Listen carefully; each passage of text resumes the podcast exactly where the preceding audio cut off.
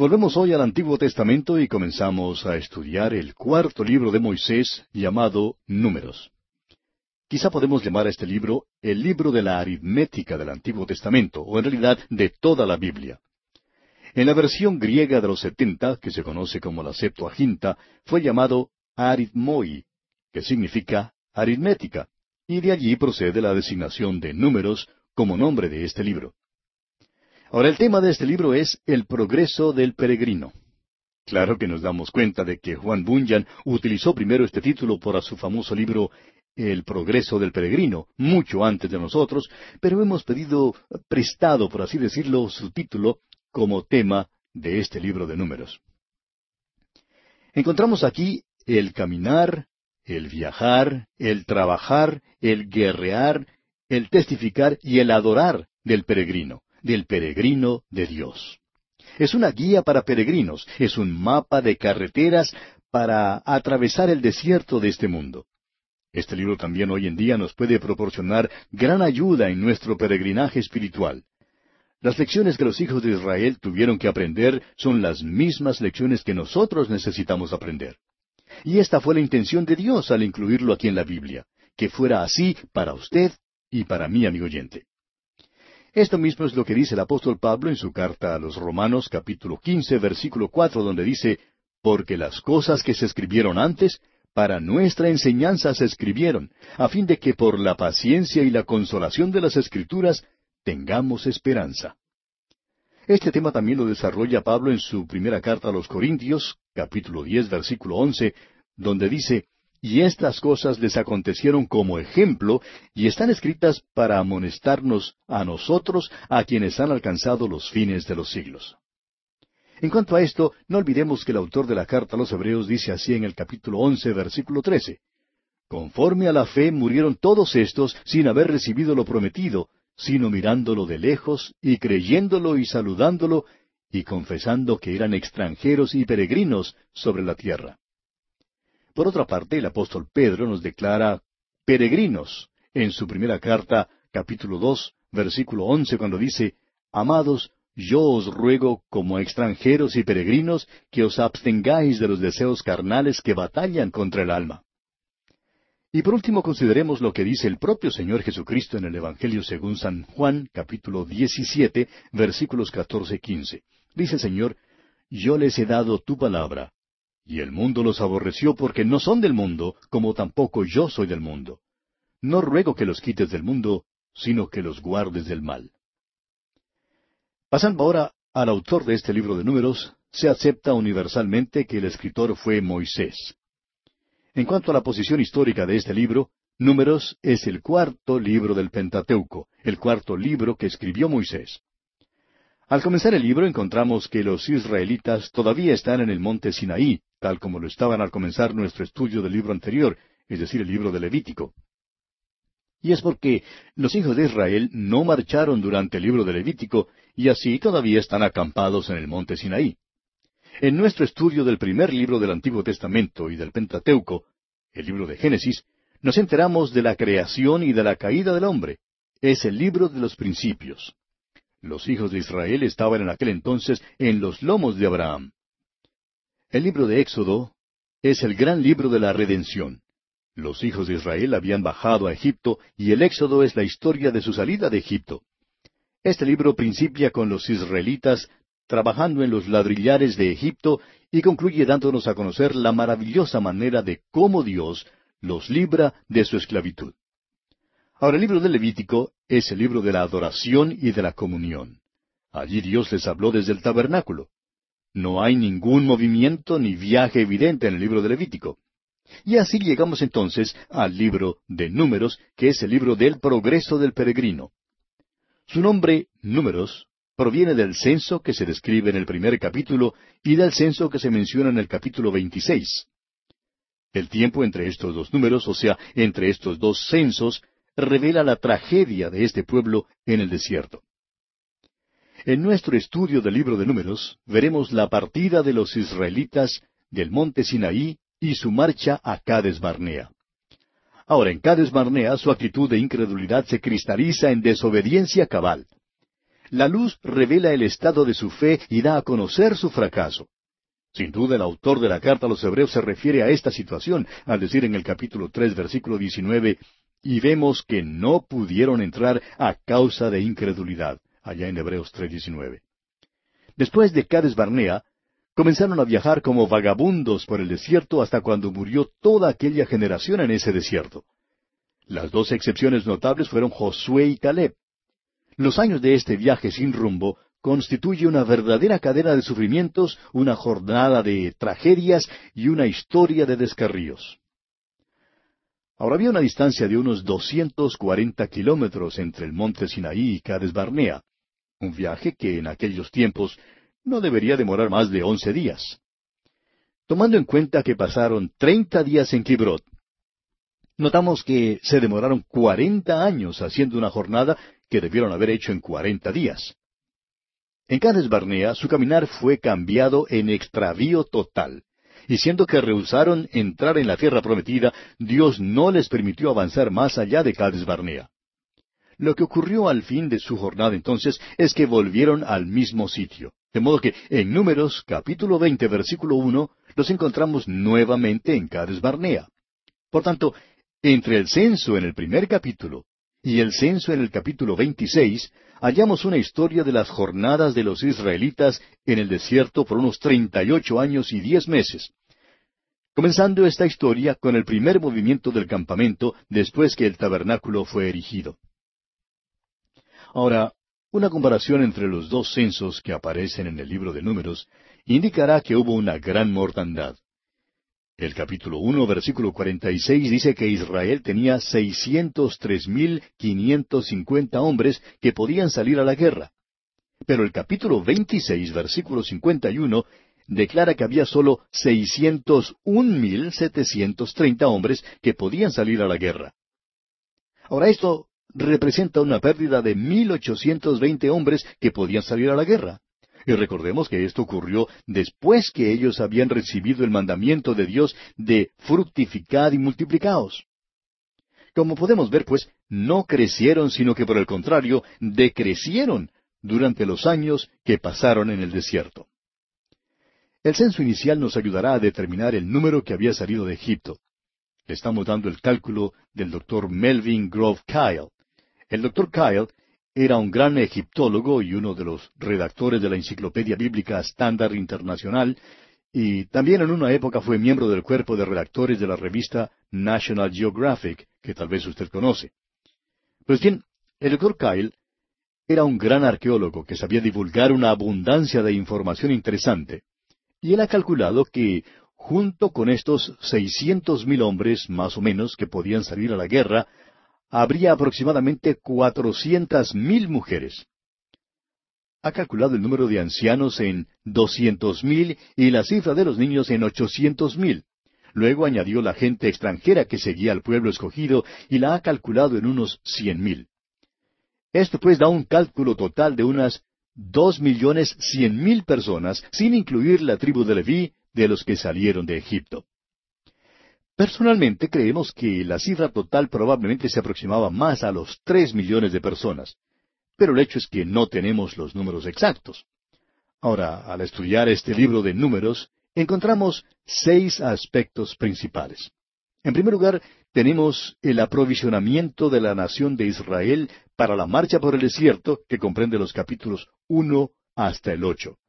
Y dentro de este aspecto tenemos la disposición del campamento en los capítulos uno al cuatro. Ahora, bajo el tema de la disposición del campamento, tenemos el primer censo en el capítulo uno. El capítulo dos nos da las normas y la posición de las doce tribus en su marcha por el desierto. En tercer lugar, en el capítulo tres encontramos el censo, la posición y el servicio de los levitas en la marcha por el desierto. En cuarto lugar, encontramos el servicio de los levitas en el tabernáculo en el capítulo cuatro. Ahora, en segundo lugar, dentro del aprovisionamiento de la nación de Israel para la marcha por el desierto, encontramos la purificación del campamento en los capítulos cinco al ocho. Como dijimos, los primeros cuatro capítulos nos presentan la disposición del campamento, y en los capítulos cinco al ocho tenemos entonces la purificación del campamento. Ahora, dentro de la purificación del campamento encontramos primero la ofrenda de restitución y de celos en el capítulo cinco. Segundo, el capítulo seis nos presenta el voto de los nazareos, la bendición trina. En tercer lugar, el capítulo siete nos habla de las ofrendas de los príncipes. Y en cuarto lugar, el capítulo ocho nos presenta las luces del candelero y el lavacro para los levitas. Estos pues son los temas que nos presentan los primeros ocho capítulos de este libro de números, que constituyen el primer aspecto, o sea, el aprovisionamiento de la nación de Israel para la marcha por el desierto. Ahora, el segundo aspecto que encontramos en este libro es En marcha adelante, que comprende los capítulos nueve y diez. En el capítulo nueve tenemos el tema de la fiesta de la Pascua y la nube que cubría el tabernáculo. Y el capítulo diez nos presenta el orden de la marcha. Estos dos temas comprenden pues el segundo aspecto, o sea, en marcha adelante. Ahora, el tercer aspecto que encontramos al estudiar este libro de números es desde Sinaí hasta Cádiz, comprendiendo los capítulos once y doce. El capítulo once nos presenta las quejas y la murmuración del pueblo que desagradan al Señor. Y el capítulo 12 nos habla de los celos de María y Aarón y el juicio de María. Estos pues son los dos temas contemplados dentro del tercer aspecto desde Sinaí hasta Cádiz. Ahora el cuarto aspecto que encontramos al estudiar este libro de números es el fracaso en Cádiz, comprendido en los capítulos 13 y 14. El capítulo 13 en particular nos presenta a los espías, que son escogidos y enviados a la tierra de Canaán, y vemos allí cómo regresan y dan su informe. Y el capítulo 14 nos dice que Israel rehúsa entrar debido a su incredulidad. Este es pues lo que constituye el cuarto aspecto, o sea, el fracaso en Cádiz. El quinto aspecto lo encontramos contenido en los capítulos 15 al 25 de Números. Y allí encontramos a Israel vacilando, eh, chapuceando e inquietándose por pequeñeces en el desierto. El capítulo quince en particular nos dice que esta actitud de Israel retarda la bendición de Dios, pero no destruye el propósito de Dios. Los capítulos 16 al 19 nos presentan incidentes en cuanto al sacerdocio. El capítulo 16, por ejemplo, nos habla de la oposición de Coré. El capítulo 17 nos dice que la vara de Aarón florece. El capítulo 18 nos habla de la confirmación del sacerdocio. Y el capítulo 19 nos presenta la ofrenda y cenizas de la vaca a la sana. Ahora, en tercer lugar, dentro de este quinto aspecto, donde Israel vacila, chapucea y se inquieta por pequeñeces en el desierto, encontramos en el capítulo 20 la muerte de María y de Aarón y también agua que sale de la roca. En cuarto lugar, dentro de este mismo aspecto, tenemos en el capítulo 21 la primera victoria de Israel, el primer cántico y la serpiente de bronce. Y en quinto lugar, en los capítulos 22 al 25, tenemos al profeta Balaam. Ahora, el capítulo 22 nos presenta el camino de Balaam. El capítulo 23, el error de Balaam.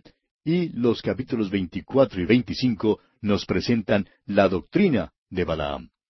Todo esto, pues, constituye el quinto aspecto que encontramos al estudiar este libro de números, donde Israel vacila, chapucea y se inquieta por pequeñeces en el desierto, como ya hemos dicho. Ahora, el sexto y último aspecto que encontramos al estudiar este libro de números se relaciona con el futuro. La nueva generación se prepara para entrar en la tierra. Este aspecto está comprendido en los capítulos 26 hasta el 36. Dentro de este aspecto del futuro y la preparación de la nueva generación para entrar en la tierra prometida, tenemos que el capítulo 26 nos habla del censo de la nueva generación. El capítulo 27 nos presenta el lugar de la mujer bajo la ley. Los capítulos 28 y 29 nos hablan de la ley de las ofrendas. El capítulo 30 nos habla de la ley de los votos. El capítulo 31 nos presenta el juicio de Madián. El capítulo 32 nos dice que las tribus de Rubén y de Gad piden quedarse en el lado oriental del Jordán. El capítulo 33 nos presenta el diario de las jornadas. El capítulo 34 nos da los límites de la tierra prometida. En el capítulo 35 las ciudades de refugio son dadas a los levitas. Y en el último capítulo de este libro de números, el capítulo 36, encontramos la ley de la tierra prometida en cuanto a la herencia. Todo esto, pues, lo encontramos dentro del sexto y último aspecto que consideraremos en nuestro estudio de este libro de números y que se relaciona con el futuro y la preparación de la nueva generación para entrar en la tierra prometida. Y este es pues el bosquejo que seguiremos al estudiar este libro de números. Entremos ahora al capítulo uno. Los primeros ocho capítulos del libro de Números cuentan el aprovisionamiento de la nación de Israel para su marcha a través del desierto. Esta es la preparación para su peregrinaje. Los primeros cuatro capítulos tienen que ver con el orden del campamento o, como dijimos antes, la disposición del campamento. Ahora no vaya usted a creer ni siquiera por un momento que lo que aquí se describe es una multitud desordenada pasando por el desierto a la desbandada. Ningún grupo jamás ha marchado de una manera más ordenada que éste. Al estudiar esto, estamos seguros que usted también quedará impresionado por la manera en que Dios insistió en el orden de este campamento. El apóstol Pablo, en su primera carta a los Corintios, capítulo 14, versículo 40, nos habla también del orden cuando dice, pero hágase todo decentemente y con orden. Amigo oyente, Dios quiere que las cosas sean hechas con orden, y Él hace las cosas con orden también. ¿Ha contemplado usted alguna vez la rosa, por ejemplo? Dios la ha creado con gran delicadeza. ¿Ha notado lo bien que Él ha creado un árbol? ¿Se ha fijado usted alguna vez en el orden del universo? Las cosas no se están entrechocando entre sí ni yendo de un lado para otro. Hay bastante espacio en que maniobrar porque el Señor lo ha arreglado así. Vivimos en un universo extraordinario, un universo que revela a un Dios de poder y un Dios de orden. Y Él es también un Dios personal, y esto es algo maravilloso, amigo oyente. En el Salmo 14, versículo 1 leemos, Dice el necio en su corazón, no hay Dios. Y en realidad, solo un necio puede ser un ateo porque este universo vocea el mensaje, el orden del universo lo evidencia.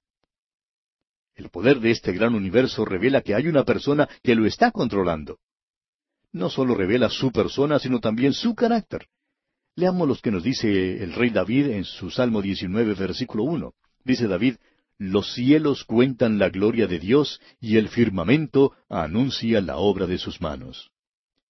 Como lo dijimos cuando esbozábamos el bosquejo que vamos a seguir en nuestro estudio de este libro de números, el capítulo uno nos habla del primer censo. Leamos pues el primer versículo.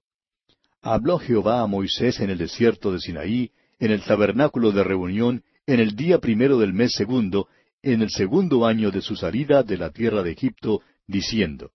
Ahora Dios hablaba a Moisés en el desierto, pero hablaba desde el tabernáculo. El tabernáculo estaba en el desierto. De la misma manera, amigo oyente, la iglesia hoy está en el mundo. El Señor Jesús oró allá en Juan 17:15, no ruego que los quites del mundo, sino que los guardes del mal. Dios pues habló desde el tabernáculo. Hoy en día hay un edificio especial en el mundo. Este edificio no es en realidad una eh, construcción física, sino un grupo de personas. Es lo que conocemos como la iglesia. El apóstol Pablo escribiendo a los Efesios dice en el capítulo dos de esa carta, versículos 19 al 21, Así que ya no sois extranjeros ni advenedizos, sino conciudadanos de los santos y miembros de la familia de Dios, edificados sobre el fundamento de los apóstoles y profetas, siendo la principal piedra del ángulo Jesucristo mismo, en quien todo el edificio, bien coordinado, va creciendo para ser un templo santo en el Señor. Ahora esta iglesia incluye a las personas que son hechura suya, como dice el versículo diez, capítulo dos de Efesios creados en Cristo Jesús para buenas obras, las cuales Dios preparó de antemano para que anduviésemos en ellas. Bueno, amigo oyente, se nos acabó el tiempo desafortunadamente, así es que tenemos que detenernos por hoy aquí en este punto. Continuaremos este interesante estudio, Dios mediante, en nuestro próximo programa.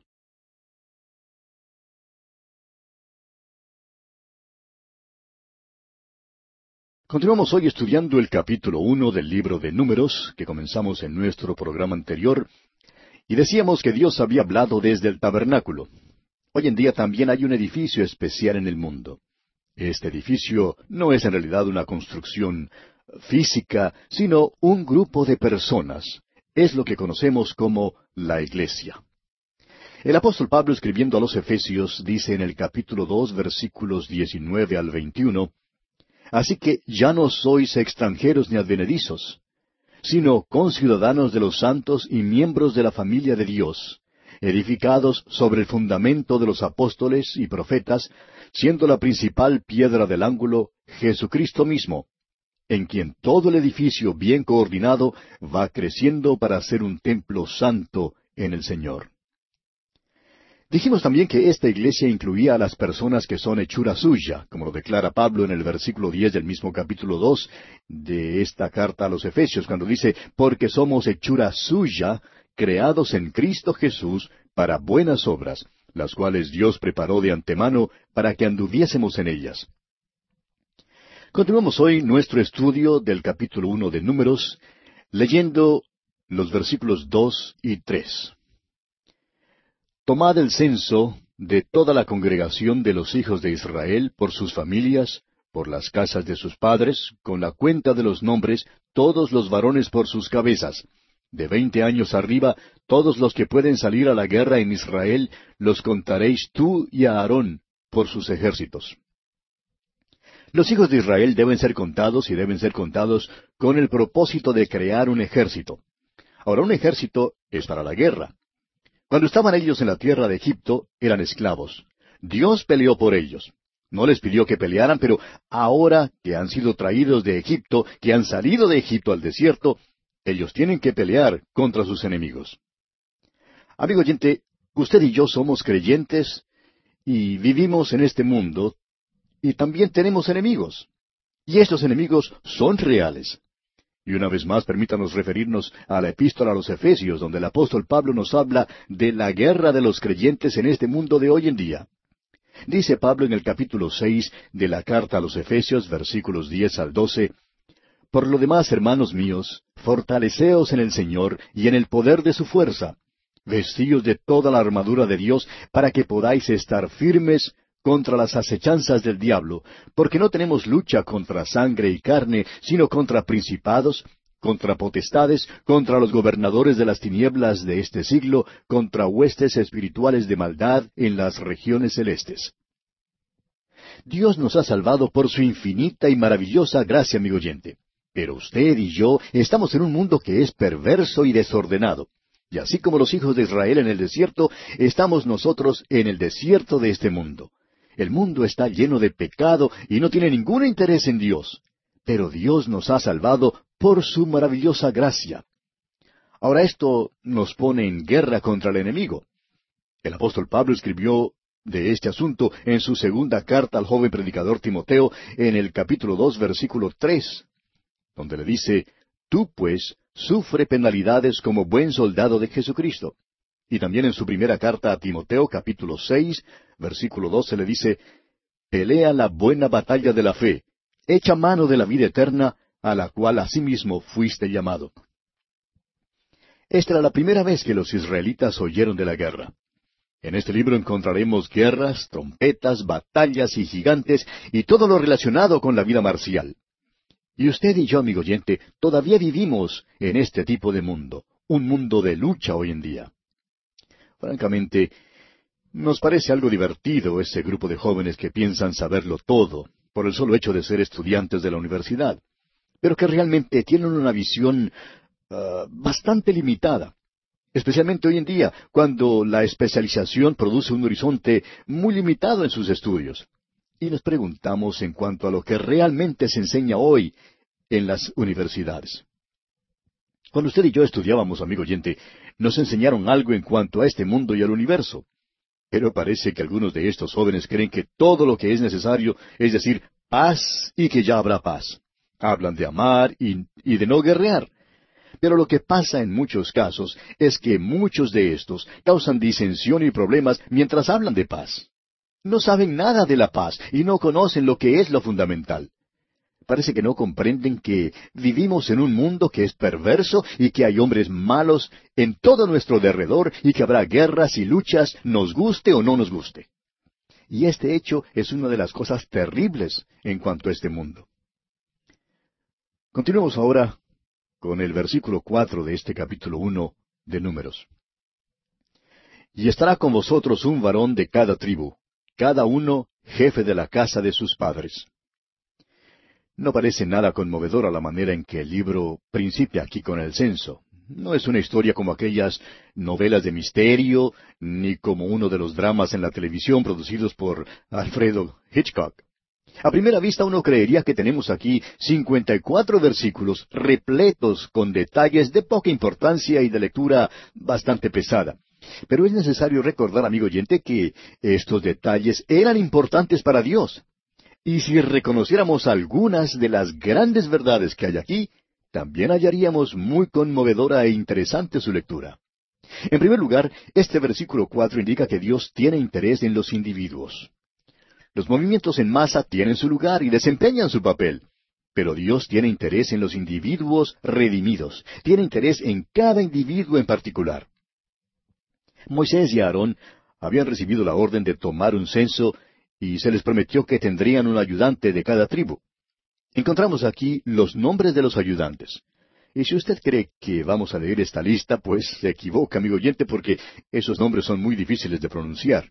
Sin embargo, esto sí revela que cada nombre en la lista era importante para Dios. Deseamos demostrarle un solo caso para que usted vea que estos nombres tienen un profundo significado. Si uno comprende el sentido hebreo de los nombres, cada uno le dará un mensaje maravilloso. Leamos pues el versículo cinco de este capítulo uno de Números. Estos son los nombres de los varones que estarán con vosotros. De la tribu de Rubén, Elisur, hijo de Sedeur. Esto no parece muy interesante ni conmovedor, pero permítame explicarle. Rubén era el hijo mayor de Jacob, pero fue puesto a un lado y no recibió la bendición de la primogenitura. Leemos allá en Génesis 49, versículos tres y cuatro, Rubén, tú eres mi primogénito, mi fortaleza y el principio de mi vigor, principal en dignidad, principal en poder, impetuoso como las aguas, no serás el principal, por cuanto subiste al lecho de tu padre, entonces te envileciste subiendo a mi estrado. ¿Ve usted? Rubén, impetuoso como las aguas. El hombre elegido de esta tribu tendría que ser un tipo diferente. Elisur, el hijo de Sedeur, era aquel hombre, pues Elisur significa mi Dios es una roca. Y Sedeur significa el omnipotente es fuego. ¿Ve usted? Esto se está volviendo interesante, ¿no le parece? Es posible que este hombre Elisur, mi Dios es roca, perteneciera a una tribu impetuosa como las aguas, pero él conocía a una roca que es firme. Es como la mujer escocesa que dijo, yo muy bien puedo temblar en la roca, pero la roca nunca temblará debajo de mí. Ahora recuerde usted que ellos habían cantado en el cántico de Moisés que Dios era su roca, y ese hombre había aprendido eso. Él sabía que Dios es una roca en tierra de cansancio y que Él es una roca que es un fundamento sobre el cual podemos apoyarnos firmemente. Es maravilloso saber, amigo oyente, que usted puede ser una persona impetuosa y proceder de una familia impetuosa, pero que hay una roca para usted. Mi Dios es una roca. Bien, pasemos ahora al versículo 18 de este capítulo 1 de Números. Y reunieron a toda la congregación en el día primero del mes segundo, y fueron agrupados por familias, según las casas de sus padres, conforme a la cuenta de los nombres por cabeza de veinte años arriba. Ahora, ¿por qué era tan importante establecer la genealogía de cada familia? ¿Por qué tienen tanta importancia en la Biblia las genealogías? Bueno, creemos que usted concordará con nosotros en que tienen un propósito triple. Tienen un valor inmediato y directo. En primer lugar, eran interesantes y beneficiosas a los interesados. Es bueno saber algo en cuanto a su linaje. Lo que ocurre es que desafortunadamente hay muchas personas que sienten gran orgullo en cuanto a sus antepasados, en cuanto a su linaje. Un joven que le gustaba mucho preguntar en cuanto al árbol genealógico de su familia, Un día, en una reunión familiar, estaba contándoles a los demás acerca de la historia de su familia. Uno de los asistentes le preguntó, Dígame, ¿ha hallado usted algún bandido o, cuatrero en su familia? Claro está que este joven se sintió apenado y hasta insultado con esta pregunta. Pero así sucede, amigo oyente. Entre nuestros antepasados quizás encontremos algunos pícaros. Somos muchos los que tenemos pícaros en la familia, aunque claro está, solamente nos gusta hablar y acordarnos de los buenos muchachos y muchachas. Pues bien, una genealogía siempre es algo interesante y siempre tiene importancia, especialmente cuando aparece aquí en la Biblia. Ahora, en segundo lugar, la razón por la cual algunos nombres y genealogías se dan con tanto cuidado en la Biblia, mientras otros se omiten, es porque la genealogía que nos interesa es la que nos conduce hasta Jesucristo. Vimos en nuestro estudio del libro de Génesis cómo la línea rechazada se mencionaba primero, y luego era dejada y olvidada. Luego la línea genealógica que conducía al Señor Jesucristo se daba, y es la línea que se sigue por toda la Biblia. El Nuevo Testamento en realidad principia con una genealogía. Todo el Nuevo Testamento o bien se sostiene o se cae en la exactitud de esa genealogía. Esta genealogía estaba registrada y probablemente fue puesta de manifiesto en el templo de aquel entonces. Era algo que se podía verificar con toda facilidad. Es importante notar que la exactitud de la genealogía de Jesucristo nunca ha sido dudada por sus enemigos. No han encontrado ninguna falla en ella. Y en tercer lugar, las genealogías son importantes porque Dios prohibió el matrimonio entre parientes, o entre judíos y personas de otras razas. Y era esencial que a un verdadero israelita le fuera posible declarar su linaje. Ellos eran los beneficiarios del pacto hecho con Abraham. La genealogía era necesaria para poder determinar quién era elegible para el sacerdocio. Aquellos que no tenían un linaje apropiado simplemente eran excluidos del privilegio del sacerdocio. Un ejemplo de esto lo encontramos allá en el libro de Nehemías.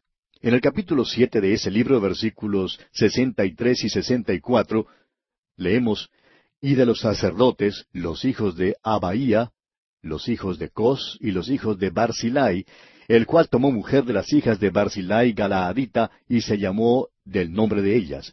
Estos buscaron su registro de genealogías y no se halló, y fueron excluidos del sacerdocio. Los levitas que no podían declarar su genealogía eran excluidos del sacerdocio. Ahora hay un mensaje en todo esto para nosotros hoy en día, amigo oyente. ¿Se puede usted imaginar de alguien preguntándole a un joven de aquel entonces, Oye, ¿eres tú israelita? Y se contestaba, Pues espero que sí, pero no puedo estar seguro sino hasta cuando me muera. ¿Qué cree usted que le sucedería? Pues le habrían rechazado. Ahora supóngase que otro joven pasara adelante y que le preguntaran, ¿Y tú? ¿Eres israelita? ¿Qué cree usted que le harían si contestara, pues trato de ser israelita, pero eh, estoy ocupándome en ello y algún día espero llegar a serlo? ¿Habría sido eso aceptable? Ve usted cuán importante era que declararan que eran en realidad israelitas. Cada uno tenía que saber, tenía que estar seguro de que era hijo de Abraham. Ahora, amigo oyente, permítanos hacerle una pregunta. Es una pregunta bastante personal. ¿Le es posible a usted declarar su genealogía, es decir, como cristiano? Si no le es posible, permítanos entonces decirle que más vale poder declararlo. Escuche esto. El apóstol Juan en su primera carta, capítulo tres, versículo dos, dice, Amados, ahora somos hijos de Dios, y aún no se ha manifestado lo que hemos de ser, pero sabemos que cuando Él se manifieste, seremos semejantes a Él, porque le veremos tal como Él es. ¿Puede usted decir esto, amigo oyente? ¿Que es hijo de Dios? Ahora, ¿cómo se llega a ser hijo de Dios? El apóstol Pablo, escribiendo a los Gálatas, dice en el capítulo tres, versículo veintiséis, Pues todos sois hijos de Dios por la fe en Cristo Jesús. ¿Se fijó, amigo oyente? Por la fe en Cristo Jesús. No hay otra manera. Usted llega a ser hijo de Dios mediante la fe en Cristo Jesús. El Señor dice en Juan 1.12, mas a todos los que le recibieron, es decir, a los que recibieron al Señor Jesús, a los que creen en su nombre, les dio potestad de ser hechos hijos de Dios. Y el apóstol Pablo declara una vez más en Gálatas 3.29 Y si vosotros sois de Cristo, ciertamente linaje de Abraham sois, y herederos según la promesa. Y en su carta a los Romanos capítulo ocho versículos catorce al diecisiete dice, Porque todos los que son guiados por el Espíritu de Dios, estos son hijos de Dios. Pues no habéis recibido el espíritu de esclavitud para estar otra vez en temor, sino que habéis recibido el espíritu de adopción, por el cual clamamos, Abba, Padre. El Espíritu mismo da testimonio a nuestro espíritu de que somos hijos de Dios. Y si hijos, también herederos, herederos de Dios y coherederos con Cristo, si es que padecemos juntamente con Él, para que juntamente con Él seamos glorificados. Amigo oyente, a usted le es posible saberlo. Puede nacer de nuevo por la sangre de Cristo y así llegar a ser miembro de la familia de Dios. Él es el único camino en esta jornada por el desierto hoy en día, amigo oyente, tiene que saber quién es. Tiene que saber que es hijo de Dios. Si no está seguro de ello, debe entonces asegurarse. Ahora, ¿cómo puede estar seguro? Pues simplemente fiándose de la palabra de Dios. Él dice que si usted pone su confianza en Cristo, Él será su Padre. Si usted ha confiado en Cristo, puede descansar en la palabra de Dios. Usted es su hijo.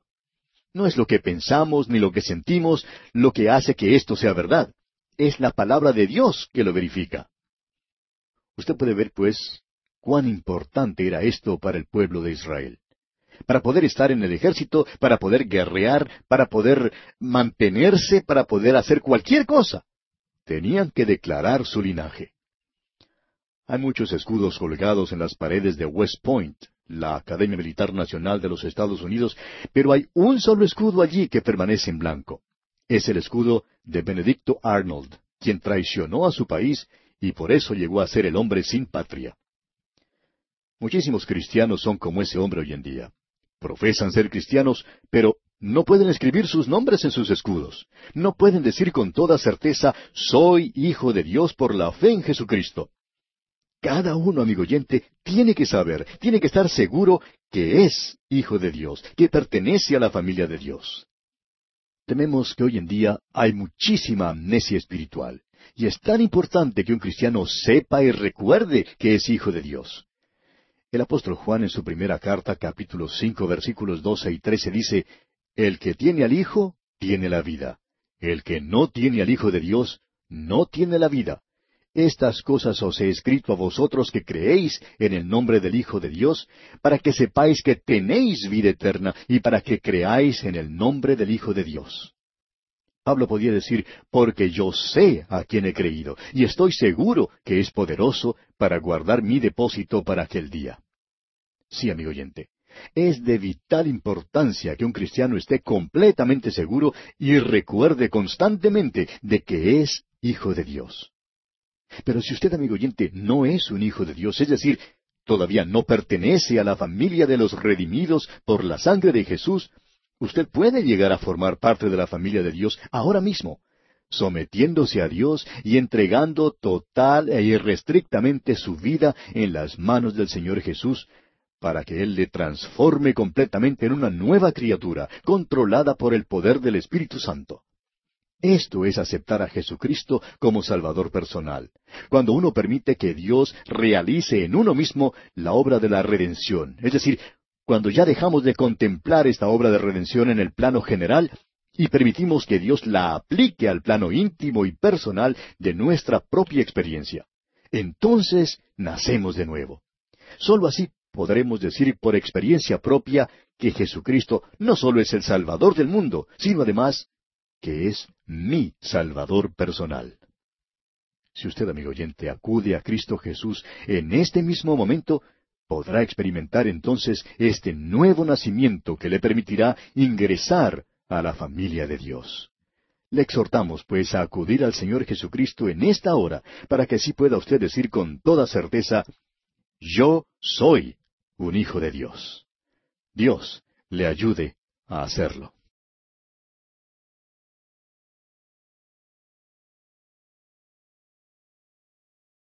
Todavía nos encontramos en el capítulo uno de Números, amigo oyente, y en nuestro programa anterior estábamos hablando de lo importante que es para usted y para mí que sepamos y estemos seguros de ser hijos de Dios.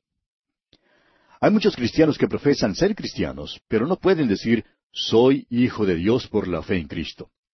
Cada uno tiene que saber, tiene que estar seguro de que es hijo de Dios, que pertenece a la familia de Dios. Tememos que hoy en día haya mucha amnesia espiritual. Es pues de vital importancia que un cristiano sepa y recuerde siempre que es hijo de Dios. El apóstol Juan en su primera carta, capítulo cinco, versículos doce y trece, nos dice, El que tiene al Hijo, tiene la vida. El que no tiene al Hijo de Dios, no tiene la vida. Estas cosas os he escrito a vosotros que creéis en el nombre del Hijo de Dios, para que sepáis que tenéis vida eterna y para que creáis en el nombre del Hijo de Dios. Pablo, por su parte, podía decir, yo sé a quien he creído, y estoy seguro que es poderoso para guardar mi depósito para aquel día.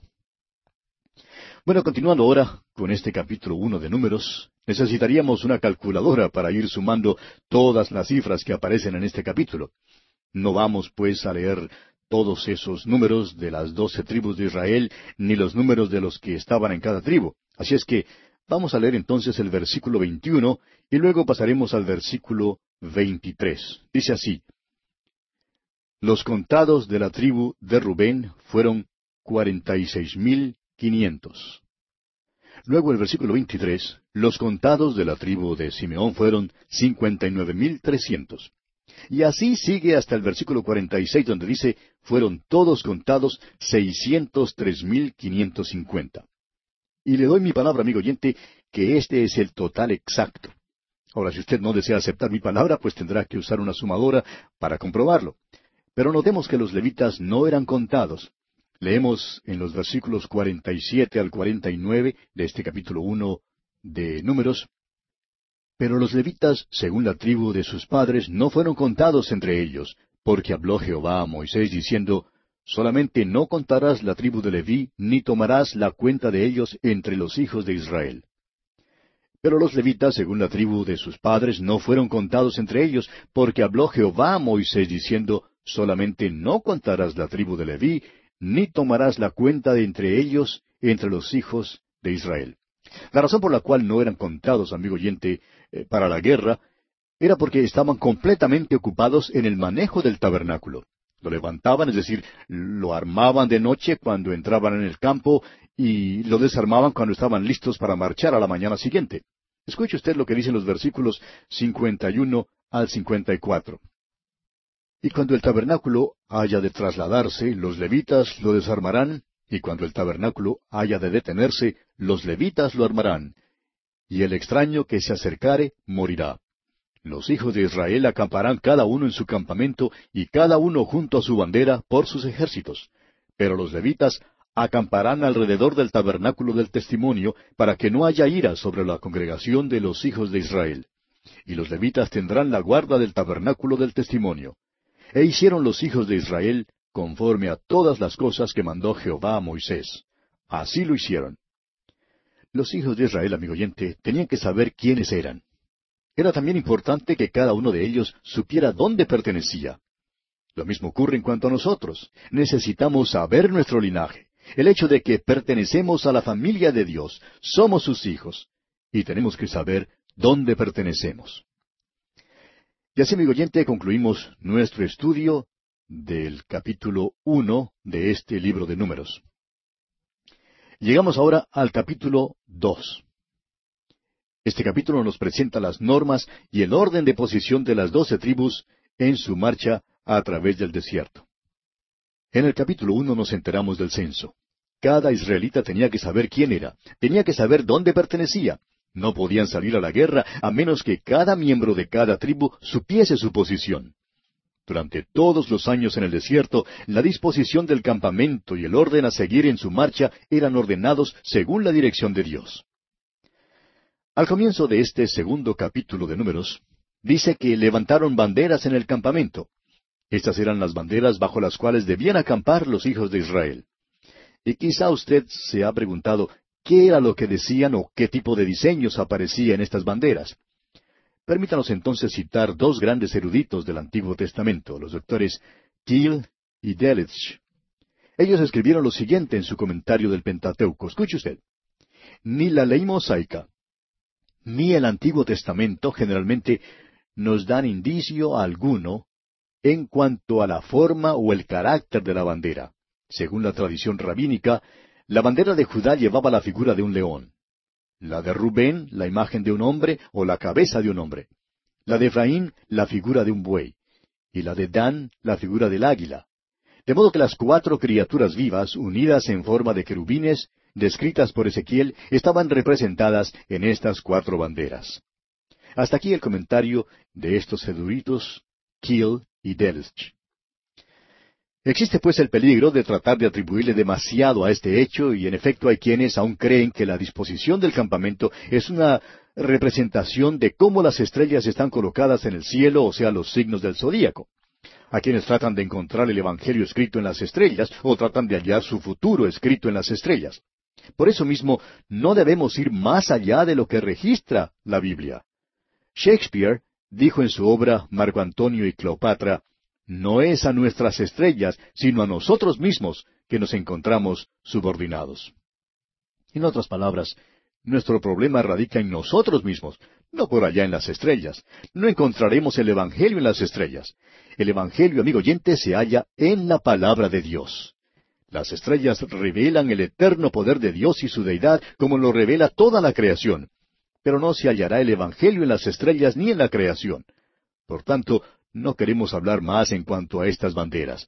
La tradición nos dice lo que estaba en ellas y la tradición puede que esté en lo correcto en cuanto a esto. Pasemos pues a la disposición del campamento. Leamos los versículos uno al nueve de este capítulo dos de Números. Habló Jehová a Moisés y a Aarón diciendo, Los hijos de Israel acamparán, cada uno junto a su bandera, bajo las enseñas de las casas de sus padres, alrededor del tabernáculo de reunión acamparán. Estos acamparán al oriente, al este, la bandera del campamento de Judá, por sus ejércitos, y el jefe de los hijos de Judá, Naasón, hijo de Aminadab. Su cuerpo de ejército, con sus contados, setenta y cuatro mil seiscientos. Junto a él acamparán los de la tribu de Isaacar, y el jefe de los hijos de Isaacar, Natanael, hijo de Suar. Su cuerpo de ejército, con sus contados, cincuenta y cuatro mil cuatrocientos. Y la tribu de Zabulón, y el jefe de los hijos de Zabulón, Eliab, hijo de Elón. Su cuerpo de ejército, con sus contados, cincuenta y siete mil cuatrocientos. Todos los contados en el acampamento de Judá, ciento ochenta y seis mil cuatrocientos, por sus ejércitos marcharán delante. Fíjese usted, amigo oyente, que todos acampan alrededor del tabernáculo. El tabernáculo era levantado dentro del campamento y luego los hijos de Israel acampaban alrededor de él. Levantaban las banderas para señalar su lugar en el campamento. A la tribu de Judá le tocó acampar al este y las tribus de Isaacar, como vemos en el versículo cinco, y de Zabulón en el versículo siete, acampaban con la de Judá bajo la misma bandera. Creemos que el emblema en aquella bandera era un león. Cuando veían pues la bandera con el león, estas tres tribus sabían dónde pertenecían. Siguiendo adelante ahora, leamos los versículos diez al dieciséis. La bandera del campamento de Rubén estará al sur por sus ejércitos, y el jefe de los hijos de Rubén, Elisur, hijo de Sedeur. Su cuerpo de ejército, con sus contados, cuarenta y seis mil quinientos. Acamparán junto a él los de la tribu de Simeón, y el jefe de los hijos de Simeón, Selumiel, hijo de Surisadai su cuerpo de ejército con sus contados cincuenta y nueve mil trescientos. Y la tribu de Gad, y el jefe de los hijos de Gad, Eliasaph, hijo de Reuel, su cuerpo de ejército con sus contados cuarenta y cinco mil seiscientos cincuenta.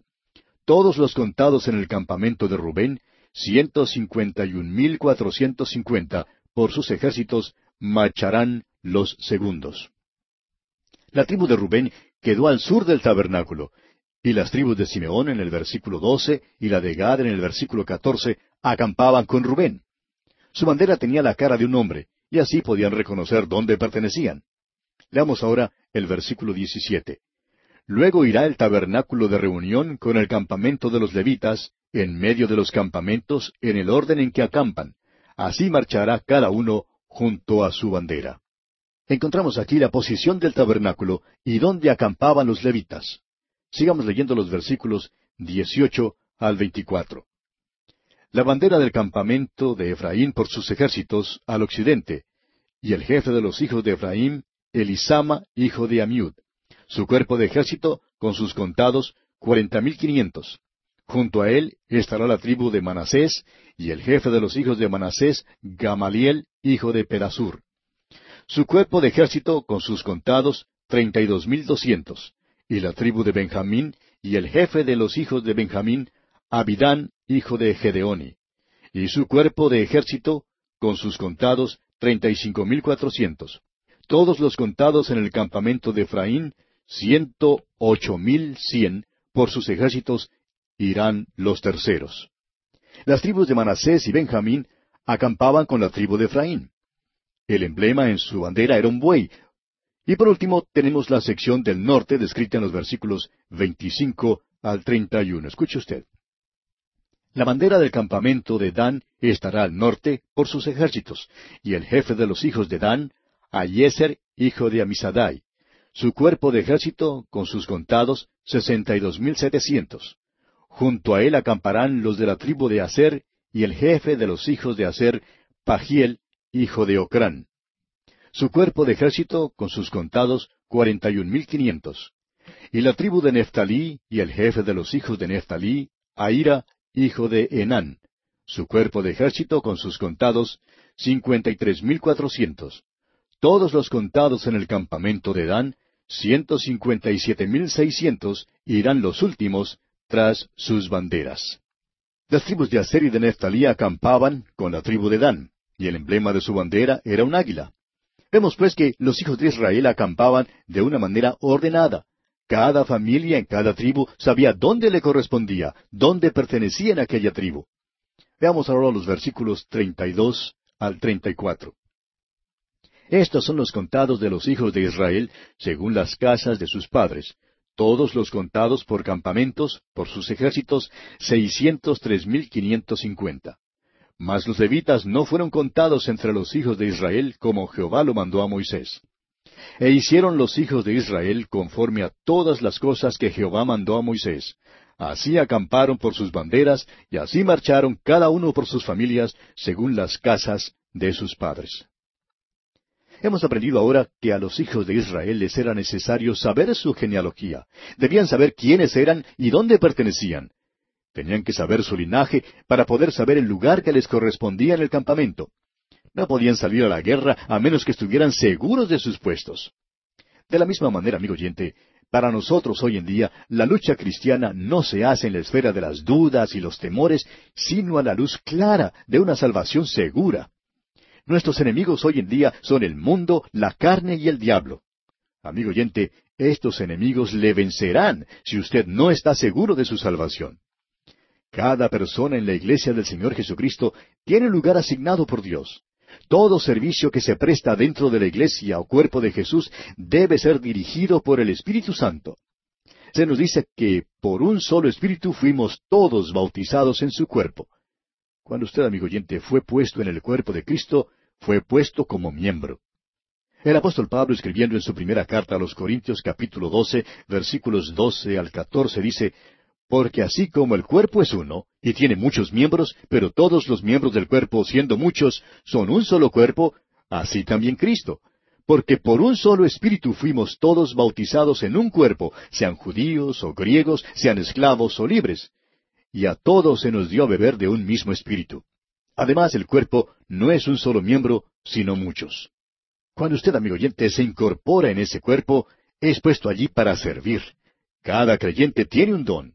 Usted, hermano que nos escucha, tiene un don. Y es el ejercicio de ese don lo que constituye el servicio cristiano. Piense cuántos dones debe haber en la iglesia. Hay muchos miembros en el cuerpo y el Espíritu Santo los dirige a todos. Hay muchos miembros del cuerpo humano y cada uno tiene su función específica. Hay más de veinte huesos en un solo pie. De igual manera, en el cuerpo de Cristo hay muchos dones, y cada uno de nosotros debe ejercer el don que se le ha dado. Creemos que Dios recompensa a los suyos según el ejercicio de ese don. A usted y a mí, amigo oyente, nos corresponde averiguar cuál es nuestro don. Sí, creemos que debemos orar pidiendo los dones mejores. Según la enseñanza bíblica, el don de hablar en lenguas no es un don para todos los miembros del cuerpo de Cristo, ni figura entre los que debemos pedir como los mejores. Después de todo, el cuerpo total no es todo lengua, sino que tiene muchos miembros, cada uno con su don específico. El doctor J. Vernon McGee, autor de estos estudios bíblicos, nos dice a este respecto que después de escuchar cómo enseñaba la Biblia el doctor Ironside, le pidió a Dios que le dejara enseñar así como ese hombre enseñaba. Pero después de un tiempo descubrió que no podía enseñar como él. Pero Dios le ha permitido tener un ministerio de enseñanza de la palabra de Dios que procuraba tener y que le pidió. Y amigo oyente, creemos que debemos procurar seriamente los mejores dones, pero todo está bajo el control soberano del Espíritu Santo. Amigo oyente, usted debe hallar su puesto o su lugar en el campamento. ¿Está usted usurpando el puesto de otro? ¿El puesto que no es suyo? ¿Ocupa usted acaso un puesto en la iglesia que en realidad no puede desempeñar y que realmente le pertenece a otra persona? Debemos animar a todos los hermanos de nuestras iglesias a que encuentren su puesto. Eso debe animar al hermano más humilde en la iglesia. Usted, amigo oyente, tiene un don y Dios quiere que lo ejerza, Dios quiere que lo use. No trate de hacer el trabajo de otro, haga lo que Dios le ha llamado a hacer a usted. ¿Recuerda usted a Dorcas?